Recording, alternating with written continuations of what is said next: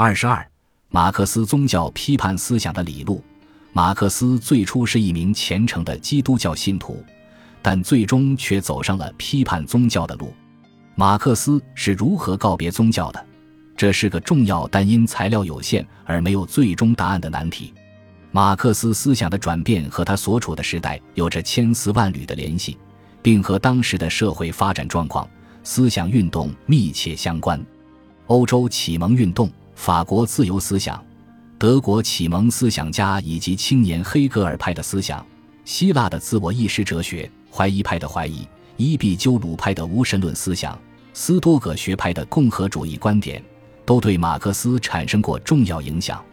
青年马克思有着深刻而广泛的精神世界，有着执着的精神追求，由困顿到反叛，到砸烂旧世界，冲破一切桎梏。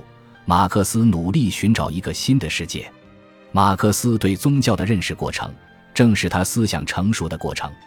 马克思一步步揭示宗教的本质，最终找到人类真正的彻底解放之路。